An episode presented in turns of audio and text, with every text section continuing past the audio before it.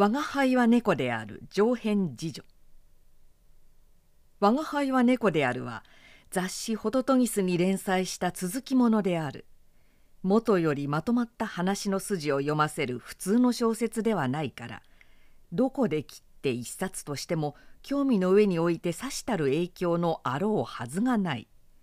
しかし自分の考えではもう少し書いた上でと思っていたが書士がしきりに催促をするのと多忙で意のごとく功を継ぐ余暇がないので差し当たりこれだけを出版することにした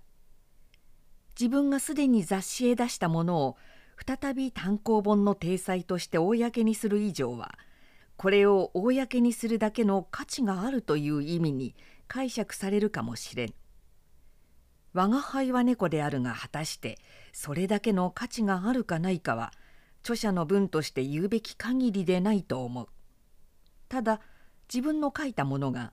自分の思うような体裁で世の中へ出るのは内容の価値以下にかかわらず自分だけは嬉しい感じがする。自分に対してはこの事実が出版を促すに十分な動機であるこの書を公にするについて中村不節氏は数用の挿絵を書いてくれた橋口五代氏は表紙その他の模様を衣装してくれた。亮君のおかげによって文章以外に一種の趣味を添えたるは世の深く徳とするところである。自分が今まで我が輩は猫であるをそうしつつあった際一面識もない人が時々書信または絵はがきなどをわざわざ寄せて意外の法事を賜ったことがある。自分が書いたものがこんな見ず知らずの人から同情を受けているということを発見するのは非常にありがたい。今出版の木を利用してこれらの諸君に向かって一言感謝の意を表する。この書は趣向もなく構造もなくお頭の心もとなきナマコのような文章であるから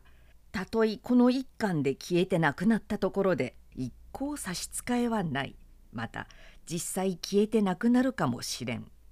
しかし将来棒中に暇を盗んですずりの塵を吹く機会があれば再び功を継ぐつもりである。猫が生きている間は猫が丈夫でいる間は猫が気が向く時は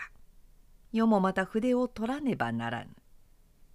明治38年9月。